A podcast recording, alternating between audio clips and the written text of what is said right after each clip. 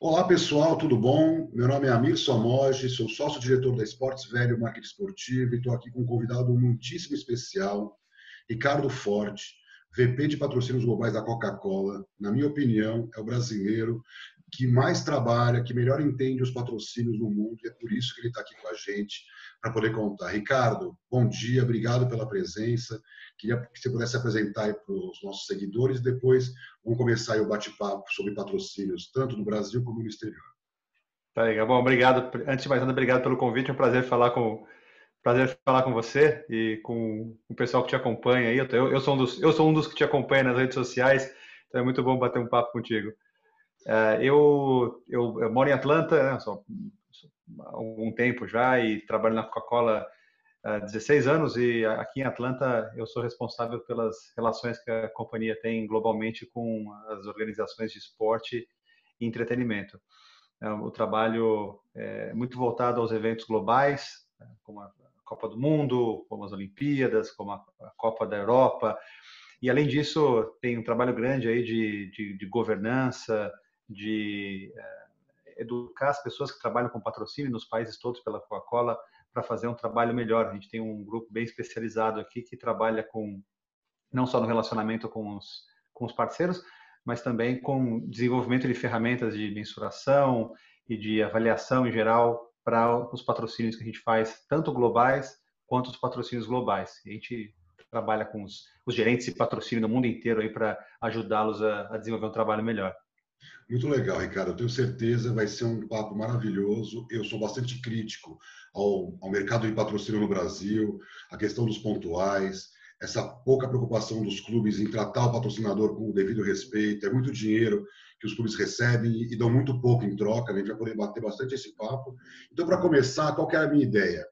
Falar de alguns dados que me assustam um pouco. Primeiro, o mercado de patrocínio, que segundo a IEG atingiu 66 milhões em 2019, passou de 66 milhões, e há dados já mostrando uma queda brutal de cerca de 37% por conta da Covid. Então, é um baita desafio, um desafio para todos os gestores dos clubes, das propriedades e, claro, dos detentores das marcas patrocinadoras também, porque vão ter que repensar muito na sua verba em função da crise. Então, nós estamos falando que o mercado de marketing esportivo, de patrocínio esportivo, vai cair de 46 bilhões de dólares em 2019 para próximo a 20 bilhões de dólares. E aí eu queria trazer, que eu sei que é seu dia a dia, nós vamos falar muito sobre isso, sobre a questão das ativações, sobre a questão de como alavancar os patrocínios. Então, a própria IEG faz um estudo aí nos Estados Unidos, com 100 maiores anunciantes, a Coca-Cola é um deles, é um dos maiores, que falam que as relações públicas, a comunicação interna né, junto à equipe, a questão dos camarotes, a hospitality, os investimentos em mídia social,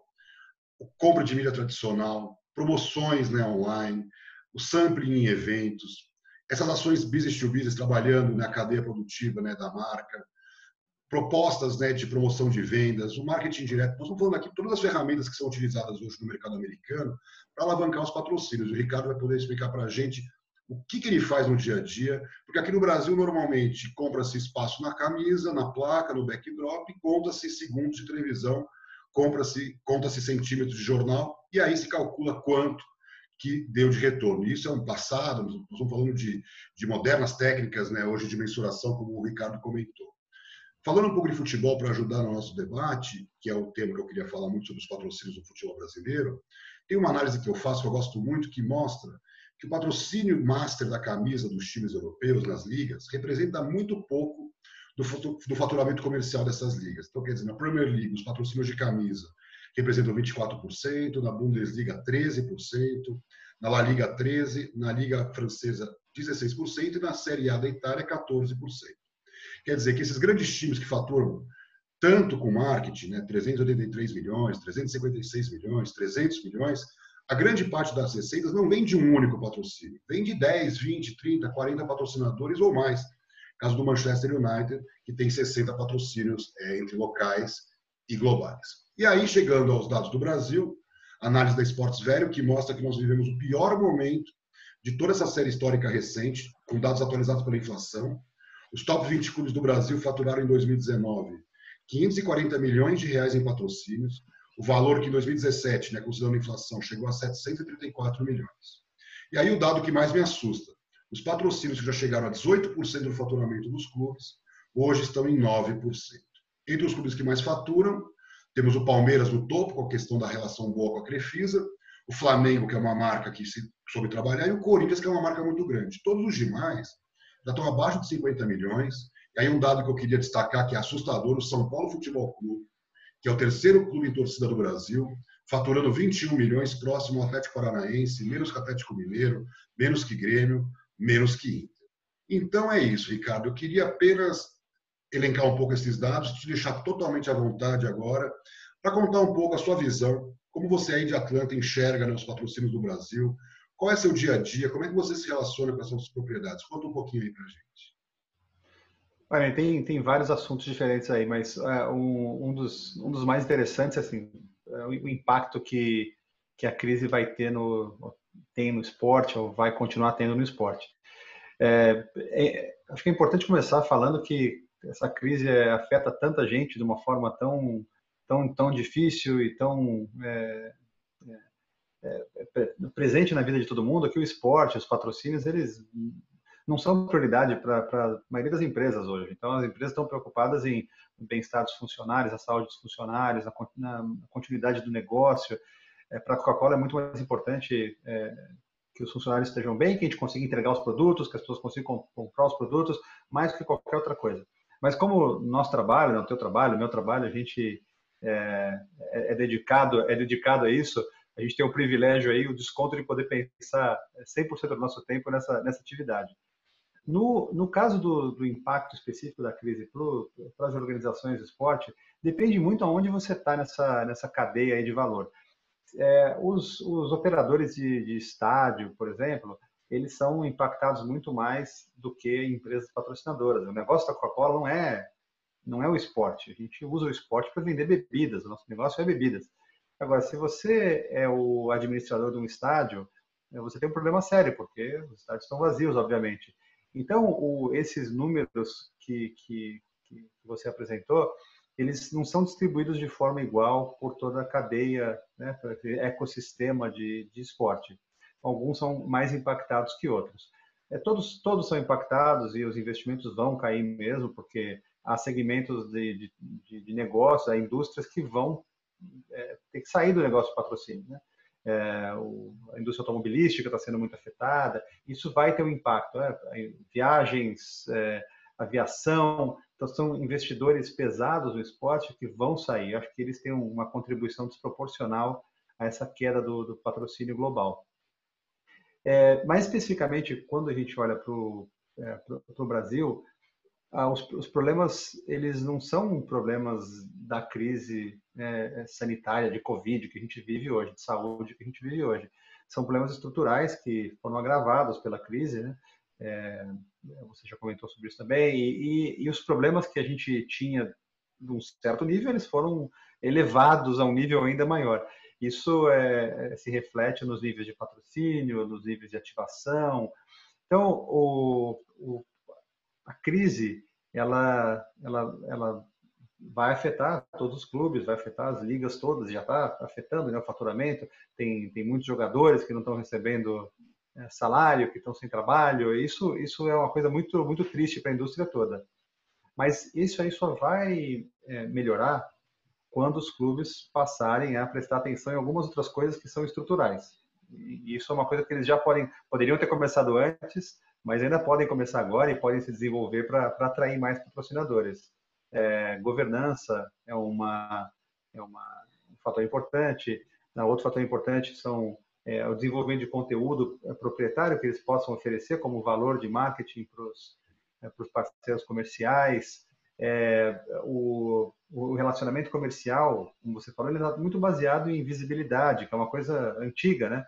É, os maiores clubes, os clubes mais desenvolvidos, as ligas mais desenvolvidas, todas elas, é, eles têm um atendimento exclusivo, eles entendem o que cada patrocinador quer e eles tentam desenvolver conteúdo, experiências de marketing que consigam atender as necessidades de cada um desses, é, desses patrocinadores.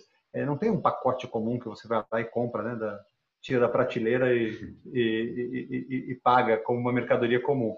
Então, esse é, esse é um desenvolvimento todo que a crise vai, vai forçar todo mundo a, a acelerar o desenvolvimento.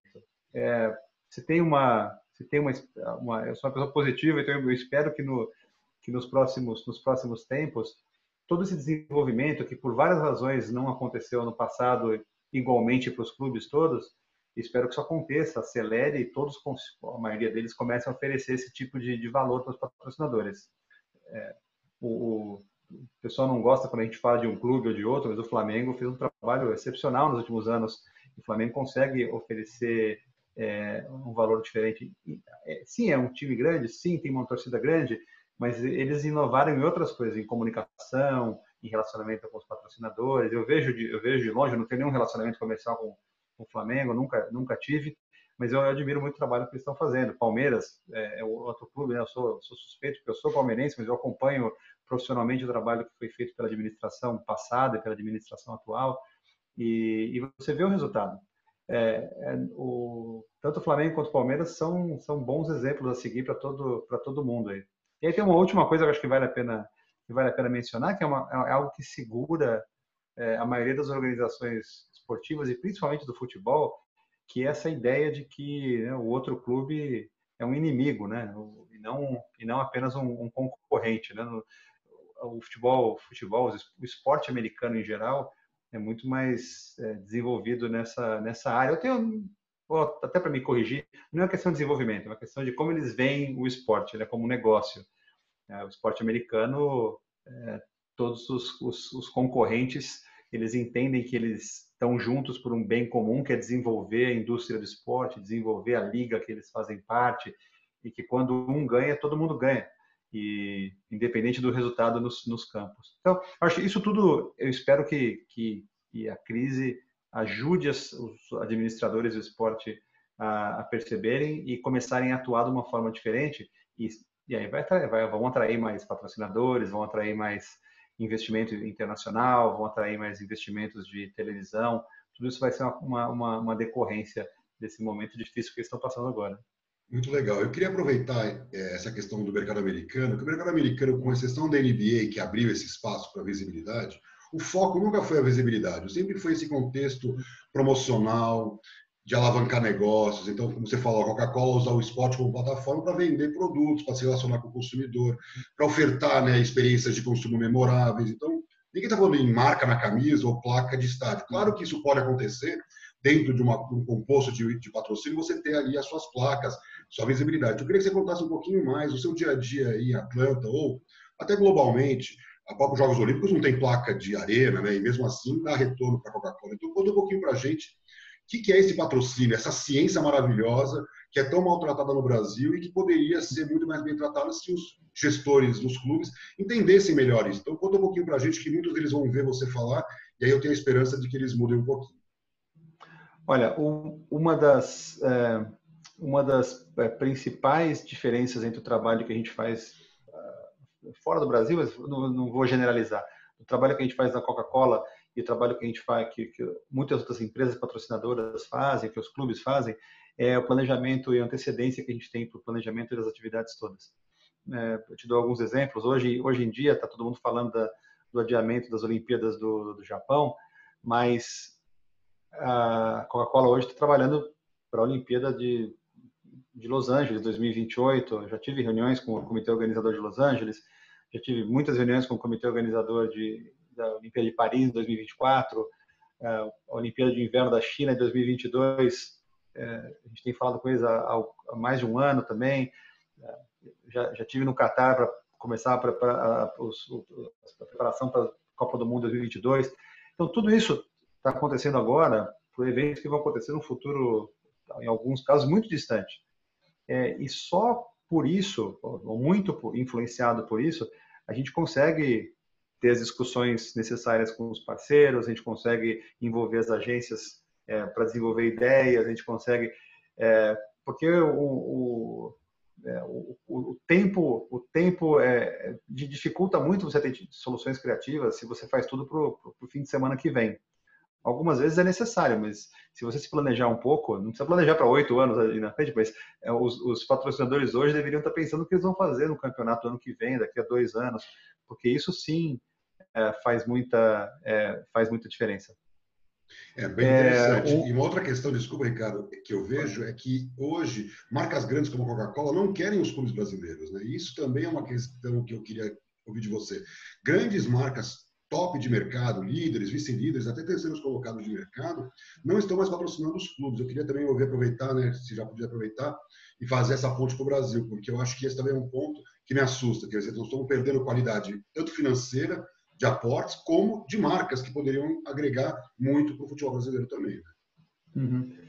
É, tem, é, é, verdade, tem uma, a presença de marcas internacionais no, no Brasil é, é, menor do que em muitos países. Não é, não é exclusivo do Brasil esse problema. É, tem, tem alguns países que são prioridades para as empresas, né, dependendo da estratégia que elas têm internacionais de, de, de expansão.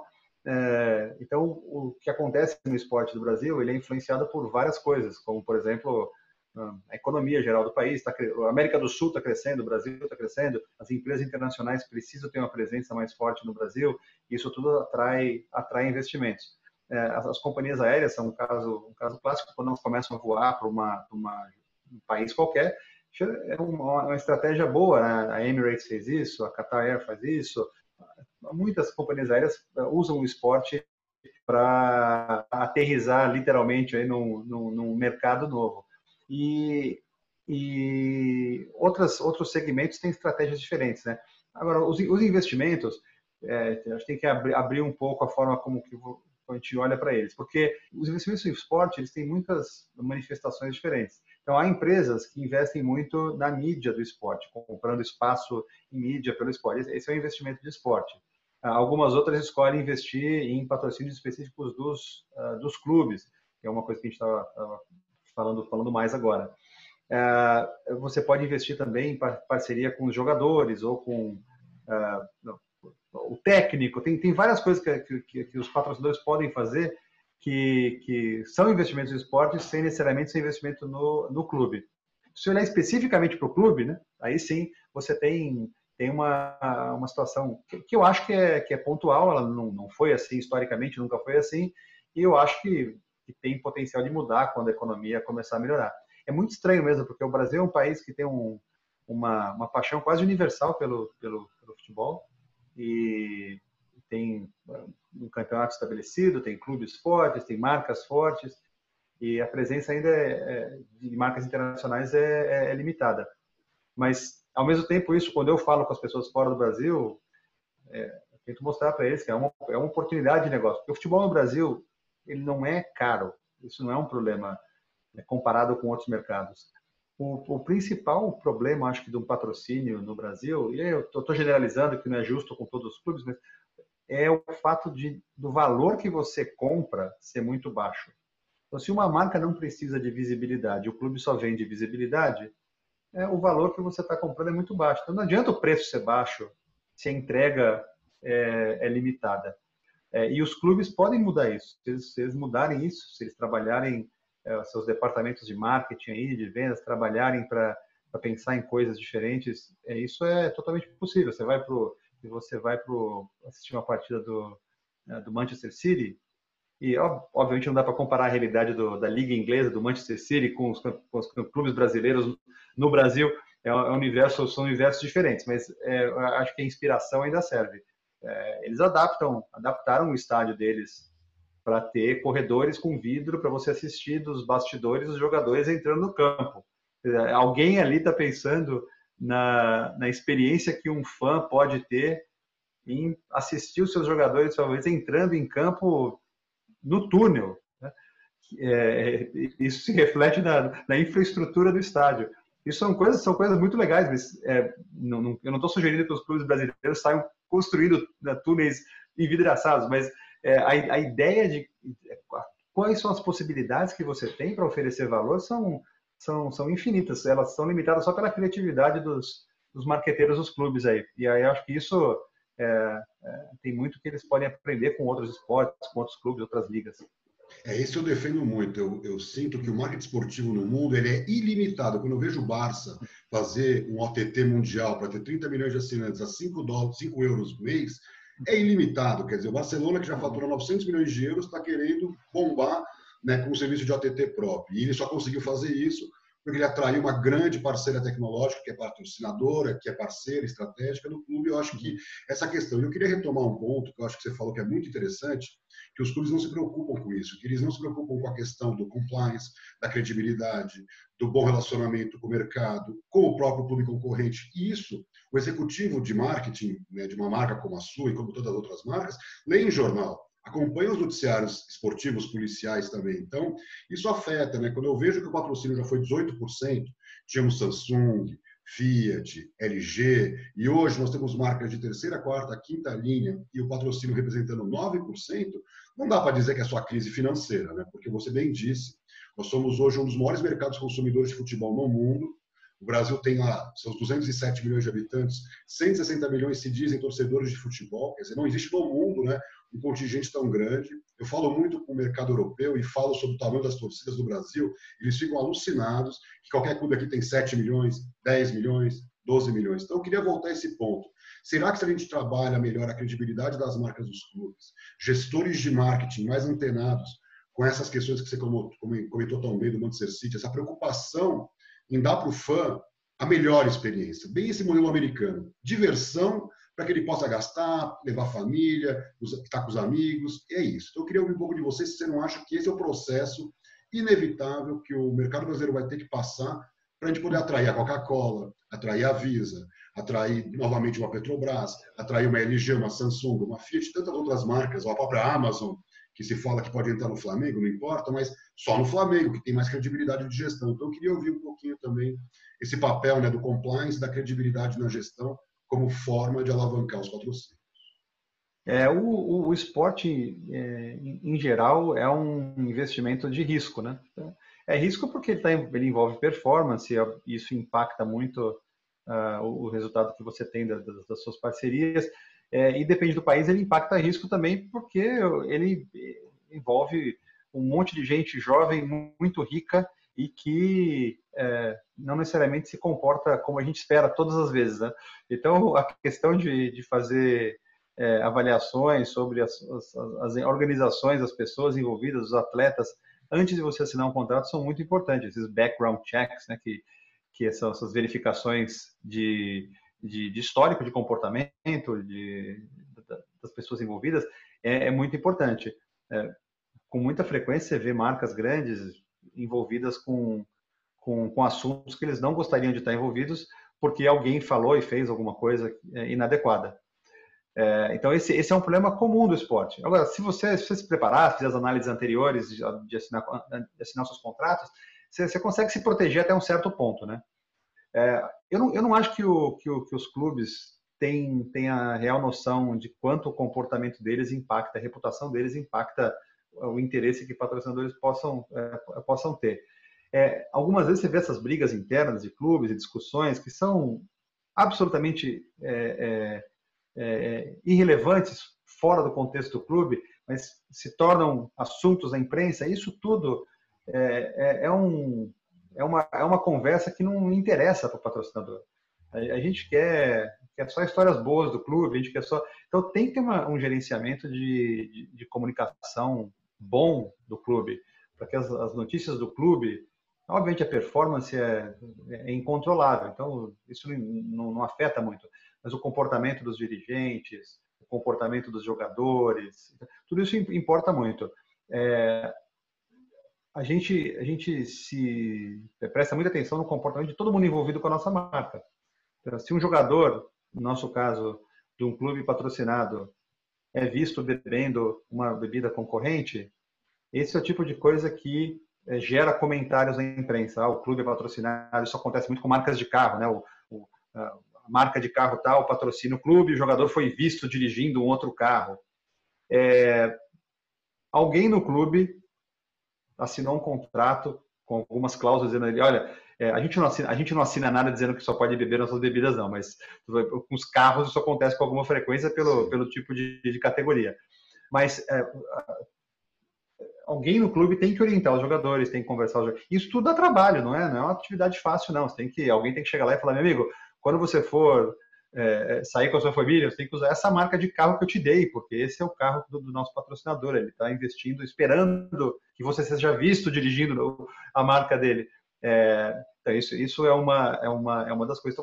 Então, tem muitos detalhes que envolvem é, a atração do, do patrocinador, a educação dos jogadores, é, como os jogadores participam de ações comunitárias, é, tudo isso ajuda no, a criar uma imagem positiva né, do clube, do atleta, do dirigente e que reflete de forma positiva para é, as marcas. Então, quando, quando o patrocinador está olhando para esse universo de, de, de opções que, ele tem, é, isso tudo faz diferença. Faz diferença. Ah, muita gente se, se foca bastante, e é um, é um indicador importante, na performance do, do clube, da marca do clube nas mídias sociais. Isso é super importante. Obviamente, tem uma base de seguidores fiéis, uma base de seguidores grande, uma base de seguidores que interage com frequência com o clube e com as marcas associadas ao clube. Isso tudo importa muito. Mas isso não é, é o único, o único fator que, que, é, que é observado pelos patrocinadores. Eu tenho feito várias, várias reuniões, tanto com agências como com patrocinadores, eu tenho falado muito sobre a emoção do esporte. E a emoção, às vezes, ela não precisa ser a vitória. A derrota, e você como torcedor do Palmeiras pode lembrar de derrotas que foram mais marcantes para a sua vida do que as vitórias, algumas vezes. Né? Derrotas dolorosas que geraram muito descontentamento naquele momento, mas se um patrocinador consegue entrar no seu coração naquele momento, essa emoção é positiva para a marca, né? mostrando apoio no momento difícil. E o clube acha que só quer saber de vitória, bônus por performance, é, vender mais camisa, então eu ganho mais, e se esquece de que futebol é vitória e derrota, o esporte né, em geral é vitória e derrota, e que o patrocinador está em todos os momentos. Né? E eu acho que essa abertura de comunicação depende muito do clube. Como é que um patrocinador sentado no seu escritório, distante do clube, vai interagir nesse nível, ou com jogadores, ou com o próprio dirigente, ou principalmente com a torcida. Então, também acho, né? Eu tenho falado muito, emoção é emoção, só que você tem que trabalhar ela para que mercadologicamente ela impacte positivamente na vida do torcedor, na vida do clube, óbvio, na vida do patrocinador. O brasileiro tem uma dificuldade muito grande de entender que o cara bota 30 milhões, 15 milhões, 20 milhões, ele é parte do negócio, né? ele tem que ser ouvido, ele tem que ser encorajado a participar. Eu acho que é isso que eu vejo muito nas ligas americanas, que as ligas exigem muito dos patrocinadores, mas em troca elas dão muito, né, Ricardo? Para a gente poder finalizar, ouvi de você isso, quer dizer, não é que cobram, a NFL cobra 120 milhões de dólares da Visa, não sei se você chegou a trabalhar nesse período que a Visa era parceira, mas assim, 120 milhões de dólares por ano, que é um absurdo, tem um retorno astronômico. Ser parceiro da NFL te abre muitas oportunidades. Então, conta um pouquinho para a gente, para a gente poder fechar, o que, que significa, porque assim, essa história de pagar cotas caras, Depende, se você está entrando no mundo NFL, ou no mundo Barcelona, ou no mundo Premier League, você está pagando às vezes até barato pelo que ela oferece. Então conta um pouquinho para a gente isso, para a gente poder encerrar. É, não, eu, eu assinei e renovei contrato com a NFL uh, ah, durante meus, meus anos na, é, na Visa. Eles são é, uma das ligas mais profissionais, mais é, do ponto de vista comercial, eles são, são imbatíveis.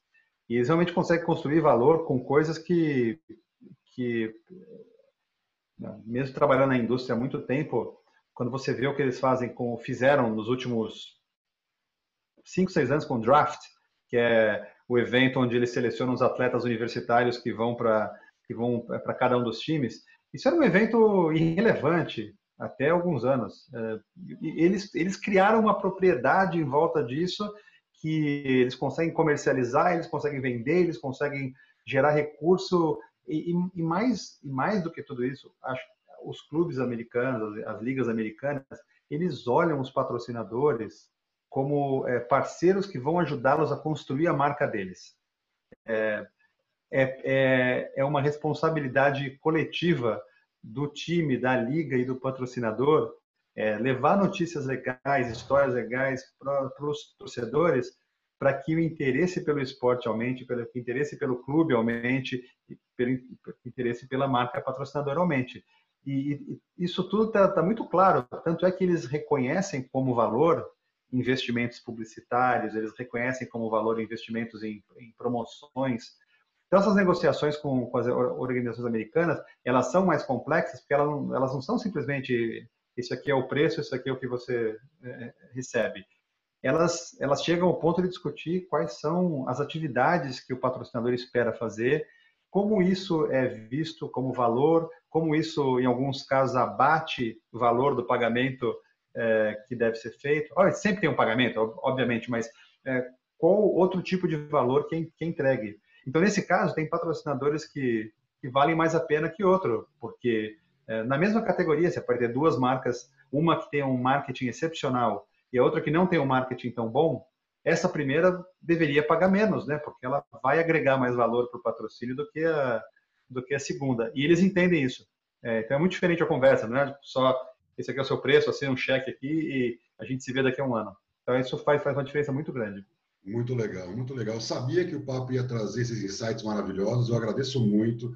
Sem palavras, eu sei, sua agenda é super concorrida, eu tenho acompanhado suas lives. Você falou uma coisa numa live internacional que eu gostei muito, que a indústria do esporte é muito resiliente, né? Então eu queria deixar essa, essa mensagem final para todos, para também deixar uma mensagem positiva para os gestores dos clubes, para os gestores de patrocínio, de que a crise vai passar e que, em teoria, pelo menos a gente espera, que a indústria do esporte saia mais rápido, por N fatores. Eu estou vendo, por exemplo, essa demanda reprimida pelo esporte. Então, conta um pouquinho aí para a gente finalizar essa sua visão, que eu achei muito interessante, de como a indústria do esporte é mais resiliente que outras indústrias que a gente tem por aí.